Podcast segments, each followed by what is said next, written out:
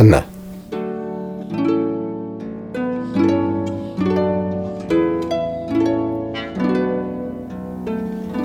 Es war ein Mann vom Gebirge Ephraim, ein Levit, der hieß Elkana. Und er hatte zwei Frauen, die eine hieß Hanna, die andere Peninna. Die Hanna liebte er, die Peninna hat er später dazugenommen, weil Hanna keine Kinder gebar. Beninna war die Gebärerin und Hanna, die hat er lieb gehabt. Und dieser Mann ging jährlich hinauf von seiner Stadt, um anzubeten und dem Herrn Zebaoth zu opfern in Silo. Denn das Heiligtum, was Zelten damals noch gebaut, stand in Silo. Und einmal im Jahr geht er dahin. Wenn nun der Tag kam, dass Elkanah opferte, gab er seiner Frau Peninna und allen ihren Söhnen und Töchtern Stücke vom Opferfleisch. Die haben sich schon drauf gefreut. Und die Hanna, die wird gekränkt von ihrer Widersacherin. Und die sagt immer, ja, Gott mag dich nicht. Schau, wie viele Kinder ich habe, du hast kein einziges. Gott mag dich nicht. Und das heißt, und ihre Widersacherin, kränkte und reizte sie sehr, weil der Herr ihren Leib verschlossen hatte. So ging es alle Jahre. Wenn sie hinaufzogen zum Haus des Herrn, dann kränkte jene sie, dann weinte Hannah, und sie kriegt natürlich auch entsprechend vom Opferfleisch, aber sie isst nichts. Sie bringt keinen Bissen hinunter. Sie weiß schon wieder, jetzt kränkt sie mich wieder. Das war so ein, ein Ritual von der Penina. Das war so die Retourkutsche, weil die Beninna hat sich natürlich geärgert und auch gemerkt, dass die Hanna viel mehr geliebt wird und sie nur die Gebärmaschine ist. Und der Mann sagt zu Hanna, warum weinst du? Warum isst du nicht? Warum ist dein Herz so traurig? Bin ich dir nicht mehr wert als zehn Söhne? Sie sagt nichts. Sie weint und weint. Dann geht sie hinauf ins Heiligtum. Dort sitzt der Hohepriester auf seinem Stuhl. Und sie war von Herzen betrübt. Sie geht da zum Eingang und betet zum Herrn und weint. Sie weinte sehr, sagt die Bibel. Und dann hat sie ein Gelübde gelobt. Sie sagt, Herr Zebaoth, wirst du das Elend deiner Magd ansehen und an mich gedenken und deiner Magd nicht vergessen, und wirst du deiner Magd einen Sohn geben, so will ich in dem Herrn weihen, sein Leben lang. Es soll kein Schermesser auf sein Haupt kommen. Es soll ein Prophet werden, ein Gottgeweihter. Ich gebe ihn Gott zurück, ich bringe ihn hierher zur Stiftshütte wenn er groß genug ist, zum Tempelzelt. Ich will ihn nicht für mich behalten, ich möchte nur, dass meine Schmach von mir genommen wird, dass klar wird, Gott hat mich lieb. Das ist der Punkt. Und als sie lange betete vor dem Herrn, Eli ist schon ein alter Mann, der sitzt auf seinem Stuhl und er beobachtet sie, sieht ihren Mund, sie betet leise, aber die Lippen bewegen sich. Und er kennt seine Söhne, die oft betrunken sind. Dann sagt er, wie lange willst du betrunken sein? Gib den Wein von dir, den du getrunken hast. Der Hohepriester sagt das zu Hannah. Geht aus von dem, was er bei seinen Söhnen sieht. Die waren total missraten. Nein, mein Herr, ich bin ein betrübtes Weib. Wein und starkes Getränk habe ich nicht getrunken, sondern ich habe mein Herz vor dem Herrn ausgeschüttet aus meinem großen Kummer und Herzeleid habe ich so lange geredet. Ich bin kein zuchtloses Weib. Zuchtlos wäre man, wenn man betrunken ist.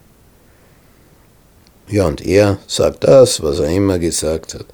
Geh hin mit Frieden, Der Gott Israels wird dir die Bitte erfüllen, die du an ihn gerichtet hast. Er ahnt nicht, was er da sagt. Für sie ist es sehr viel. Der hohe Priester hat zu ihr gesagt, der Herr wird deine Bitte erfüllen. Tja, und diesmal geht sie anders nach Hause. Sie hat Hoffnung. Ergebnis? Hannah ward schwanger. Sie gebar einen Sohn und nannte ihn Samuel, was bedeutet, ich habe ihn von dem Herrn erbeten. Tja, und dann gehen sie wieder hinauf und wieder hinauf jedes Jahr.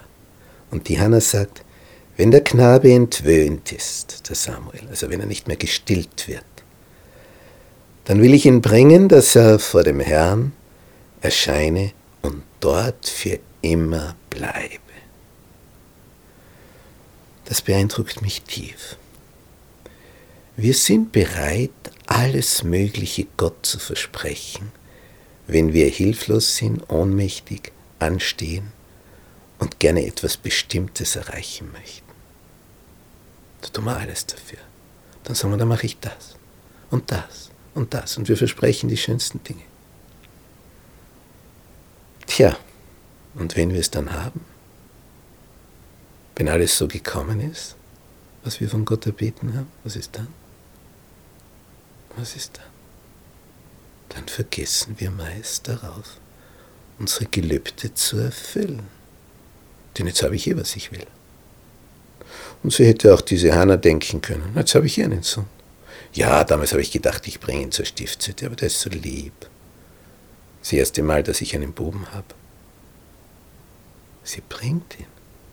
Sie bringt ihn wirklich zum Tempel, als er alt genug ist, zum Hohepriester Eli. Und dann sagt sie ihm, erinnerst du dich? Ich bin diese Magd. Ich habe um einen Sohn gebeten, da ist er, da hast du ihn jetzt. Der weggeschaut hat. Auf einmal hat er einen kleinen Buben als Weihegeschenk für den Herrn. Der weiß gar nicht, wem geschieht. Die lässt ihn einfach dort. Und der Eli ist so überrumpelt, äh, was soll er tun? Nimmt dann halt auf, den, den kleinen Samuel. Das muss ja ein herzzerreißender Abschied gewesen sein. Sie sagt, um diesen Knaben bat ich. Nun hat der Herr mir die Bitte erfüllt, die ich an ihn gerichtet hatte. Darum gebe ich ihn dem Herrn wieder sein Leben lang weil er vom Herrn erbeten ist. Die ganze Familie betete dort den Herrn an. Elkanah hat auch geschaut und hatte nichts dagegen. Ich meine, ist ja auch sein Sohn. Sag, ja, wenn du das versprochen hast, Gott gegenüber, dann halt es. Und Diana singt und freut sich. Ganz anders. Vom Charakter her waren die zwei Söhne von Eli.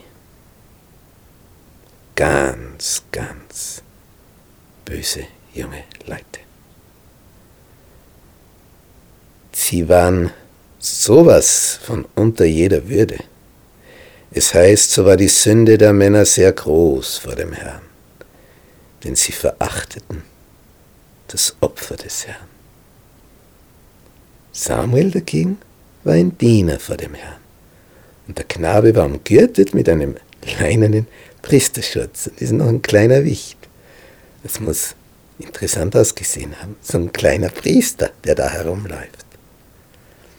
Und jedes Jahr bringt die Mutter ein neues Gewand mit, das immer größer ist wie das vorige.